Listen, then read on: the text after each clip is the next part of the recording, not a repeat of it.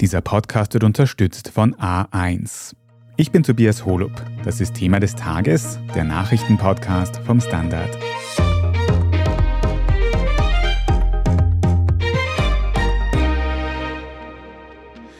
Eine Mietpreisbremse könnte die massive Teuerung in Österreich laut Expertenmeinung zumindest teilweise abfedern.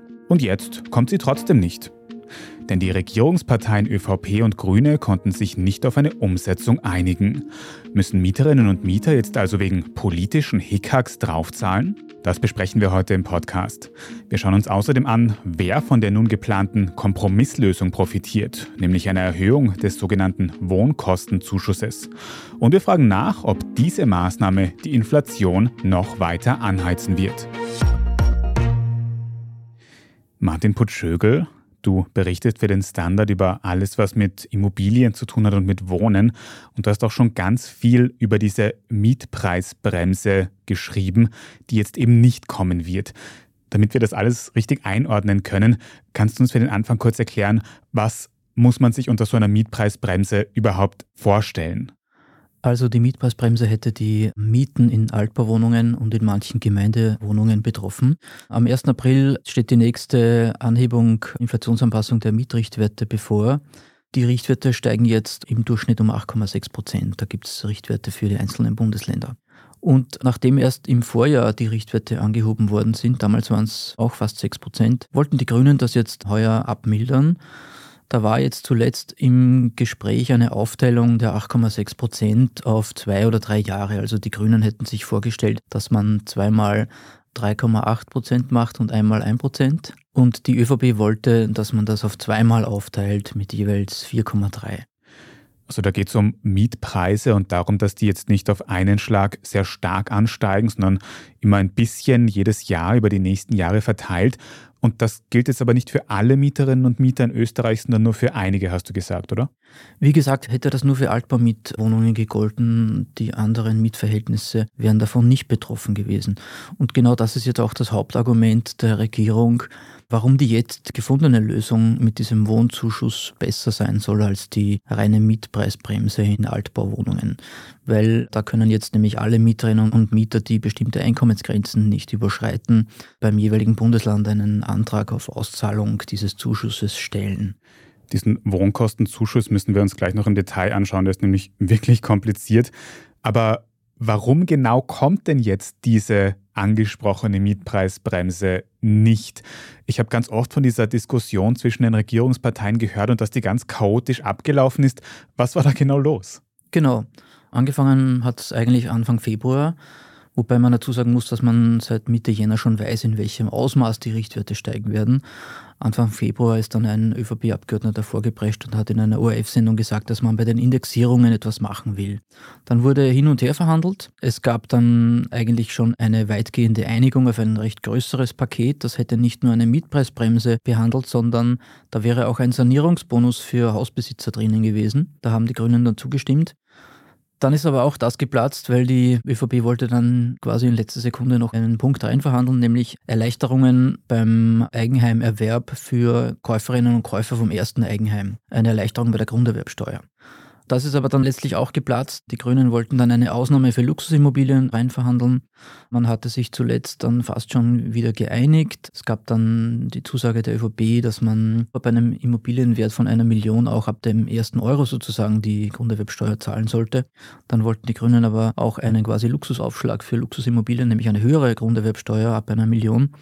Und daraufhin hat dann die ÖVP gesagt am vergangenen Montag, ja, dann machen wir einfach nur diesen Wohnkostenzuschuss, das ganze Paket ist dann geplatzt.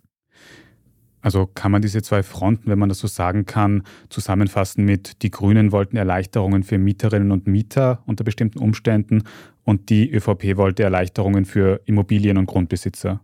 Kann man so sagen, man kann es aber auch ein bisschen differenzierter betrachten. Zunächst möchte ich sagen, dass die Forderungen, die die Grünen aufgestellt haben, die kamen ja auch aus Teilen der ÖVP. Also zum Beispiel der Seniorenbund hat sich auch dafür ausgesprochen, dass es diese Mietpreisbremse gibt. Auch andere ÖVP-nahe Organisationen sind da in die Bresche gesprungen, aber es war halt einfach nicht möglich letztlich. Aus meiner Sicht wäre es ein leichtes gewesen, dass man die 8,6 Prozent auf zwei Jahre verteilt. Das wäre gegangen, weil die nächste Anhebung ist sowieso erst 2025. Aber Martin, dieses ganze Hin und Her, das du da beschrieben hast, das klingt wie so ein Streit auf dem Schulhof oder zumindest ein Tauschhandel. Ist das jetzt wirklich ein politischer Streit, wegen dem diese große, lange verhandelte Entlastung nicht in der Form kommen kann wie geplant? Ja, also ganz grundsätzlich ist es immer schwierig, mit der ÖVP solche Eingriffe zu verhandeln. Das war schon unter rot-schwarzen Regierungen so. Da hat man auch mit Mühe zweimal bei der Richtwertanhebung was machen können. Die ÖVP ist da halt klar auf Seiten der Hausbesitzer und will denen da nichts wegnehmen. Wenn man es differenziert betrachtet, dann ist es so, im Jahr 2021 gab es einen Beschluss eines Gesetzes, das hatte den lustigen Namen Mietzinsrechtliches Pandemiefolgenlinderungsgesetz. Das wurde damals mit einer Vierparteienmehrheit im Parlament beschlossen, da waren nur die Neos dagegen. Und dieses Gesetz, das man eben beschlossen hat, um Pandemiefolgen zu lindern, wie der Name schon sagt, dieses Gesetz sieht halt ganz klar vor, dass sowohl 2022 als auch 2023 die Anhebung der Mietrichtwerte durchzuführen ist. Normalerweise findet das alle zwei Jahre statt. Wegen Corona ist das aber 2021 verschoben worden auf 2022. Das heißt, was jetzt eigentlich passiert ist, man hat hier nicht eingegriffen, das heißt, das Gesetz, das man damals beschlossen hat, wird ganz normal angewandt. Und die Hausbesitzer pochen natürlich auch darauf, dass sie die Inflation abgegolten bekommen. Man hätte aber natürlich auch zum Beispiel jetzt, wenn man das größer aufgezogen hätte, diese ganze Diskussion sagen können, man erfindet oder entwickelt einen eigenen Index, an den man die Mieten koppeln kann. Das wäre alles gegangen, dafür hätte man das Ganze aber wahrscheinlich in Ruhe diskutieren müssen und nicht in so einer Husch-Push-Aktion, wie sie jetzt eigentlich geworden ist. Also das Ganze klingt auch nach einem Interessenskonflikt wirklich zwischen verschiedenen Seiten, aber eben auch nach einem großen Politpoker, wo in dem Sinne jetzt niemand gewonnen hat, weil das ganze Paket um die Mietpreisbremse herum kommt ja jetzt nicht. Stattdessen, wie du schon gesagt hast, kommt eine Erhöhung des Wohnkostenzuschusses. Das klingt jetzt auch ein bisschen kompliziert, wie viel der ausmachen kann, für wen das relevant ist und ob das eine gute Lösung ist. Das besprechen wir alles nach einer kurzen Pause. Wir sind gleich zurück. 5G jetzt in allen A1 Smartphone-Tarifen für mehr Speed und mehr Spaß im besten 5G-Netz von A1. Dazu Top 5G-Smartphones um bis zu 100 Euro günstiger. Sparen können jetzt alle auch mit dem Samsung Galaxy A54 mit A1 Mobil S inklusive 30 GB ab nur 22,90 Euro monatlich. Mit Gratisaktivierung. Jährliches Entgelt 34,90 Euro. Jetzt du im A1 Giganetz. Schaffen wir es noch, die Erderhitzung zu stoppen? Wie verändert künstliche Intelligenz unser Leben? Wie werden wir in einer heißeren Welt leben, arbeiten, urlauben? Und wann fahren Autos autonom? Ich bin Alicia Prager. Und ich bin Florian Koch. Um solche und viele weitere Fragen geht es im Podcast Edition Zukunft und Edition Zukunft Klimafragen. Wir sprechen mit Expertinnen und Experten und diskutieren Lösungen für die Welt von morgen. Jeden Freitag gibt es eine neue Folge.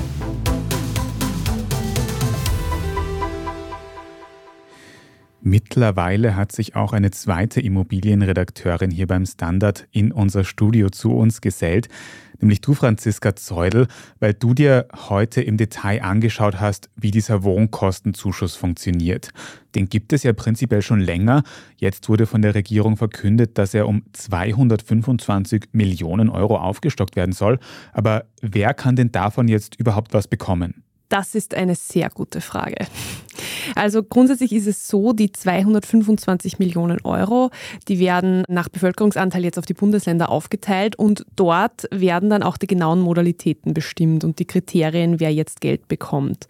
Wir haben heute schon sehr fleißig probiert, da bei den einzelnen Bundesländern ein bisschen Details zu erfahren. Da herrscht aber auch großteils noch ziemliche Ratlosigkeit. Also in der Steiermark ist man gerade noch mit den Vorbereitungen zur Auszahlung eines Wohn- und Heizkostenzuschusses von vor einigen Monaten beschäftigt. Der wurde da schon um österreichweit 450 Millionen Euro aufgestockt. In Niederösterreich geht man davon aus, dass das eine neue Förderschiene sein wird und in Oberösterreich glaubt man, dass es über den bestehenden Heiz- und Energiekostenzuschuss laufen wird. Genaueres weiß man nicht. Jetzt einmal nur als Beispiel, damit man sich vorstellen kann. In Oberösterreich liegt zum Beispiel die Einkommensgrenze für Alleinstehende beim Heizkosten- und Energiekostenzuschuss, der eben gerade läuft, bei 1200 Euro netto. Für Paare sind es 1800 Euro. Okay, also Beispiel Oberösterreich, wenn ich weniger als 1200 Euro verdiene als Einzelperson, ein Personenhaushalt, dann könnte ich um seinen Wohnkostenzuschuss ansuchen. Und verstehe ich das richtig, dass das aber wirklich in jedem Bundesland komplett anders sein kann? Also da muss man dann ins Internet gehen und nachschauen, was eben die genauen Förderrichtlinien im eigenen Bundesland sind. Ganz genau. Und grundsätzlich sind diese Dinge recht übersichtlich aufbereitet und man kann auch online Anträge stellen. Also man muss jetzt nicht auf irgendein Amt laufen und sich dort ewig anstellen. Ich hätte dir wahnsinnig gern mehr und konkreteres dazu erzählt. Ich wurde aber auch vom Sozial- und Finanzministerium hin und her geschickt. Also ich glaube, es ist noch ein bisschen Ratlosigkeit diesbezüglich reden wir über das, was wir wissen oder was man sagen kann. So ganz grundsätzlich, du hast gesagt, ich muss mich nicht am Amt anstellen, aber ich muss schon einen Antrag stellen, damit ich dieses Geld bekommen kann. Genau, also das wird man online beantragen können, davon kann man ausgehen. Diverse Organisationen bieten auch Beratungen, das gibt es jetzt schon zu Wohnbeihilfe, zum Wohnschirm, zu Wohn- und Heizkostenzuschüssen an, etwa die Caritas. Und auch manche Gemeinden bieten Beihilfen zum Wohnen an, auch dort kann man sich beraten lassen. Mhm. Und du hast gerade schon dieses eine Beispiel gesagt, dass ich bis zu 1200 Euro verdienen darf als Einzelperson in Oberösterreich, wenn ich so einen Zuschuss möchte. Aber kann man dann auch irgendwie einschätzen, wie viel Geld man da dann rausbekommen könnte als einzelne Person oder als Haushalt? Der ÖVP-Clubchef August Wöginger ist gestern bei der Präsentation davon ausgegangen, dass rund eine Million Haushalte aus dem unteren Einkommenssegment eine Einmalzahlung von durchschnittlich 200 Euro bekommen. Also wenn man das jetzt vergleicht mit einer Mietpreisbremse, ist es doch eher nur ein Tropfen auf dem heißen Stein, wie halt auch NGOs kritisieren. Und betrifft das jetzt eigentlich alles nur MieterInnen oder kommen da Menschen mit Eigentumswohnungen, mit Einfamilienhaus, wo wir eh schon gesprochen haben, auch wieder ins Spiel irgendwie? Nein, das können sich dann durchaus auch Menschen mit Eigenheim, die eben diese Anforderungen erfüllen, auch abholen. Jetzt habe ich heute in der Früh schon kurz im Radio gehört, den Wirtschaftsexperten Gabriel Felbermeier im ORF. Der hat gesagt, dass dieser Wohnzuschuss statt der Mietpreisbremse, diese Entscheidung, dass dadurch die Teuerung jetzt noch weiter angekurbelt werden könnte. Kannst du ganz grob erklären, warum das so ist? Ja, genau. Der hat kritisiert, dass mit der Mietpreisbremse, da wäre es gelungen, aus dieser Inflationsanpassungsautomatik auszusteigen. So hat er das heute früh im Ö1 Morgenjournal gesagt. Diese 225 Millionen Euro, die eben jetzt in die Hand genommen werden, die werden von den Kapitalmärkten kommen, kritisiert er.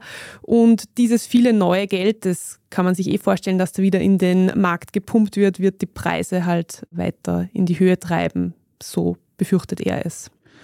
Also Vor- und Nachteile bei dieser Alternativlösung, die jetzt tatsächlich kommen soll. Und Francisco, du hast schon gesagt, diese Beträge, die bei den einzelnen Personen ankommen, die dürften so eine Art Tropfen auf den heißen Stein sein, sagen NGOs unter anderem. Martin, du beschäftigst dich ja auch schon sehr lange mit diesem Thema. Wie ist da deine Einschätzung? Wie beurteilst du das Ganze unterm Strich? Also aus Sicht der Bevölkerung, war das jetzt eine Art guter Kompromiss, der da rausgekommen ist? Letztlich war es ein Minimalkompromiss zwischen ÖVP und Grünen, der dann auch letztlich viele Leute ratlos und auch enttäuscht zurücklässt, weil diese Einmalzahlungen werden vielen Mieterinnen und Mietern nicht nachhaltig helfen, das ist klar. Es wird zu vermehrten Umzügen kommen, vermutlich, weil sich die Menschen das Wohnen in ihren Altbauwohnungen nicht mehr leisten können. Grundsätzlich muss man dazu sagen, wenn das der Fall ist, sollte man eben auch möglicherweise mit dem Vermieter ins Gespräch kommen. Aber wenn das nichts fruchtet, dann ist man halt auf einen Umzug angewiesen. Dazu ist zu sagen, dass es diesen Wohnschirm gibt von der Regierung, den sie 2022 vor genau einem Jahr ins Leben gerufen hat. Der wurde jetzt auch aufgestockt und soll helfen, die Logierungen zu vermeiden. Und wenn sich Leute das Wohnen in den eigenen vier Wänden nicht mehr leisten können, dann wird da auch ein Umzug finanziert. Das ganze Paket wäre halt auch unter führenden Ökonomen auf Zustimmung gestoßen. Also dieses Paket aus Mietpreisbremse, Grunderwerbsteuererleichterungen und Sanierungsbonus. Und deswegen wird das eben jetzt auch als vertane Chance betrachtet. Du sagst vertane Chance und du beobachtest die ganze Thematik ja auch schon seit Jahren, wie du erklärt hast. Was denkst du denn, kann man sich aus dieser, wenn ich das so sagen kann, chaotischen Diskussion etwas mitnehmen? Weil es ist ja erst darüber geredet worden, dass das kommen könnte. Es hat Vorteile und Nachteile gegeben, jetzt kommt es doch nicht. Was könnte oder vielleicht sogar, was sollte die Politik beim nächsten Mal anders machen, deiner Meinung nach? Also meiner Meinung nach hätte man zum ersten schon mal früher damit beginnen müssen, das Ganze zu verhandeln. Man wusste im Oktober, dass die Richtwertanhebung im April ziemlich geschmalzen ausfallen wird. Seit 15. Jänner weiß man auch das genaue Maß der Anhebung. Und da hätte man schon im Herbst beginnen können, ein solches Paket zu verhandeln. Was jetzt die Lehren daraus betrifft, die nächste Anhebung ist für 2025 vorgesehen. Da sollte man jedenfalls sicherstellen, dass es nicht wieder so ein absurdes Theater gibt. Man sollte sich also jetzt schon darüber Gedanken machen, wie man die Inflationsanpassung der Richtwerte eventuell auch glätten kann. Da gibt es Vorschläge. Man könnte zum Beispiel wieder zu einer jährlichen Anpassung zurückkehren. Derzeit ist es ja ein Zweijahresrhythmus, in dem die Richtwerte angepasst werden. Die ÖVP will das eigentlich auch, die Rückkehr zum Einjahresrhythmus. Und man könnte dann natürlich auch zum Beispiel einen Durchschnitt der Inflationsrate hernehmen, einen Durchschnitt der letzten fünf bis zehn Jahre. Und ganz grundsätzlich gesagt, nachdem ich das schon sehr lange beobachte und mittlerweile auch die x-te Richtwertanpassungsthematik miterlebe, es gehört endlich das ganze Mietrecht reformiert. Und das Richtwertsystem sowieso, weil das stößt an seine Grenzen mit Lagezuschlag und so, da kennt sich in Wahrheit niemand mehr aus. Aber es traut sich halt niemand leider, das anzugreifen.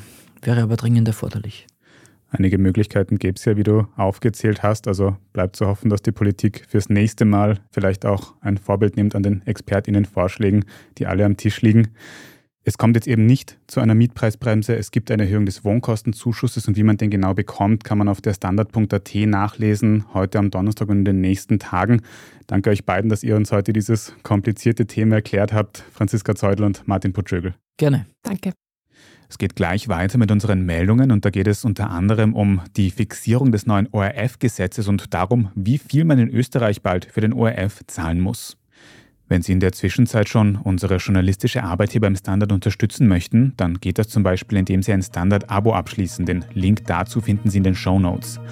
Wenn Sie Thema des Tages über Apple Podcasts hören, dann kann man dort auch einige Euro für ein Premium-Abo zahlen, uns unterstützen und in Zukunft ohne Werbung hören.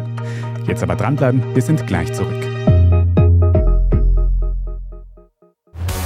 5G jetzt in allen A1 Smartphone-Tarifen für mehr Speed und mehr Spaß im besten 5G-Netz von A1. Dazu Top 5G-Smartphones um bis zu 100 Euro günstiger. Sparen können jetzt alle auch mit dem Samsung Galaxy A54 mit A1 Mobil S inklusive 30 GB ab nur 22,90 Euro monatlich. Mit Gratisaktivierung. Jährliches Entgelt 34,90 Euro. Jetzt du im A1 Giganetz. Ich bin Doris Prisching. Und ich bin Michael Steingruber. Und gemeinsam sind wir Serienreif. Das ist der Standard-Podcast über die spannende Welt der Serien. Genau, bei uns erfahren Sie faszinierende Details über House of the Dragon und die Ringe der Macht. Und restlos alles über satanische Spiele in Stranger Things. Wir widmen uns Seriengrößen von Obi-Wan Kenobi bis zu RuPaul. Und zerlegen die neueste Marvel-Serie. Wenn nötig. Serienreif, euer Streaming-Podcast, jeden zweiten Donnerstag eine neue Folge.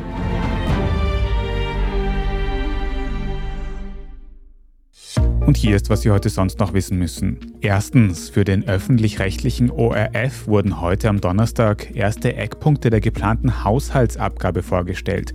Die soll ja im kommenden Jahr dann die GIS ersetzen und wird zukünftig für alle Hauptwohnsitze fällig, unabhängig davon, ob sie Fernseher oder Radios besitzen. Besuche von GIS-MitarbeiterInnen wird es dann auch nicht mehr geben. Laut bestätigten Standard-Infos dürfte die Haushaltsabgabe rund 15 Euro betragen. Dazu können aber noch ein paar Euro dazukommen, das ist je nach Bundesland unterschiedlich. Als nächstes wird die Haushaltsabgabe jetzt noch auf Ministerinnen und später dann auf Parlamentsebene behandelt. Sie soll 2024 in Kraft treten. Zweitens, der frühere Sektionschef im Justizministerium, Christian Pilnacek, könnte in seine vorherige Funktion zurückkehren. Pilnacek wurde vor fast zwei Jahren suspendiert, weil mehrere Ermittlungsverfahren gegen ihn laufen. Dabei wird ihm vorgeworfen, dass er ein nahe Verhältnis zum ehemaligen ÖVP-Justizminister Wolfgang Brandstätter haben soll und dass er ministeriumsinterner an externe Personen weitergegeben haben soll. Pilnacek bestreitet diese Vorwürfe und es gilt die Unschuldsvermutung. In einem Verfahren hat es mittlerweile einen Freispruch gegeben. Weil sich andere Verfahren aber so in die Länge ziehen, muss die Suspendierung von Pilnacek nun im April überprüft werden. Unter Umständen könnte Pilnacek also ins Justizministerium zurückkehren, obwohl noch weitere Ermittlungsverfahren laufen. Drittens, in Niederösterreich ist heute am Donnerstag erstmals der neue Landtag zusammengetreten, der im Jänner gewählt wurde. Dabei wurde auch ÖVP-Landeshauptfrau Johanna Mikl-Leitner in ihrem Amt bestätigt, allerdings ohne die Stimmen ihrer Koalitionspartnerin. Weil die FPÖ im Wahlkampf versprochen hatte, Mikl-Leitner nicht zur Landeshauptfrau zu machen, haben sich die blauen MandatarInnen allesamt enthalten. Durch diese Enthaltungen haben sich die Stimmverhältnisse dann aber so verschoben, dass Mikkel Leitner eben trotzdem im Amt bleiben kann. Als ihr Stellvertreter wurde FPÖ-Chef Udo Landbauer gewählt, sein Parteikollege Gottfried Waldhäusl ist jetzt zweiter Landtagspräsident. Während der Sitzung gab es in St. Pölten eine Demonstration, bei der etwa die Organisationen SOS Mitmensch und Omas gegen Rechts dabei waren. Das Motto dabei, Zitat, keine Koalition mit Rassisten, Zitat Ende. Und viertens, Technologien wie die Cloud oder künstliche Intelligenz entwickeln sich gerade ja rasend schnell weiter und machen dadurch auch immer größere Serverfarmen voller Technik notwendig. Ein britisches Cloud-Startup macht diese Not in Zeiten teurer Energie zur Tugend und bietet an, mit der Abwärme seiner Server Wohnungen und sogar Schwimmbäder zu beheizen. Interessierte Unternehmen stellen dabei Platz für einen Container voller Technik zur Verfügung und der versorgt das Unternehmen dann umsonst mit Warmwasser. In einem konkreten Schwimmbad im Südwesten Englands soll der Energiebedarf dadurch um 62 Prozent gesenkt worden sein. Laut dem beteiligten Unternehmen soll das die jährlichen Kosten um 34.000 Euro gesenkt haben und langfristig rund 26 Tonnen CO2 sparen. Wer Platz im Garten hat und ein Schwimmbad besitzt, kann die Hintergründe gerne auf der Standard.at nachlesen und sonst kann man sich dort auch immer über das aktuelle Weltgeschehen informieren. Wenn Sie jetzt noch nicht genug von Standard Podcasts haben, dann kann ich Ihnen sehr unseren Schwester-Podcast Besser Leben empfehlen. Da geht es in der aktuellen Folge darum, wie man seine Mittagspause am besten plant, also ob man am Schreibtisch schnell ein Weckerl essen soll oder besser doch eine halbe Stunde in die Küche gehen soll. Eine sehr wichtige Folge für mich, also unbedingt reinhören, überall wo es Podcasts gibt. Falls Sie uns noch irgendwas sagen möchten, dann schreiben Sie gerne eine Mail an podcast.derstandard.at und wenn Ihnen diese Folge gefallen hat, dann abonnieren Sie uns am besten auf Ihrer liebsten Podcast-Plattform. Dann verpassen Sie auch keine weitere mehr. Vielen Dank dafür. Ich bin Tobias Holub. Danke auch fürs Zuhören und bis zum nächsten Mal.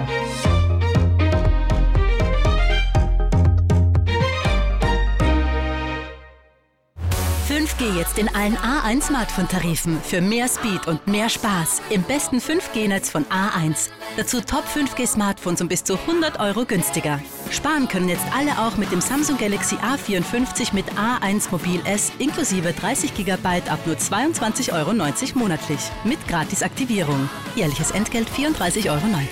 Jetzt du im A1 Giganetz. Ich bin die Franziska Ich bin der Martin. und wir wollen besser leben. Lohnt sich 10.000 Schritte zu gehen jeden Tag? Ist das Großraumbüro wirklich so schlecht wie sein Ruf? Spoiler, ja. Bringt's was, Intervall zu fasten? Wir fragen die, die es wirklich wissen und probieren es auch gleich selber aus. Bei Besser Leben, jeden Donnerstag eine neue Folge.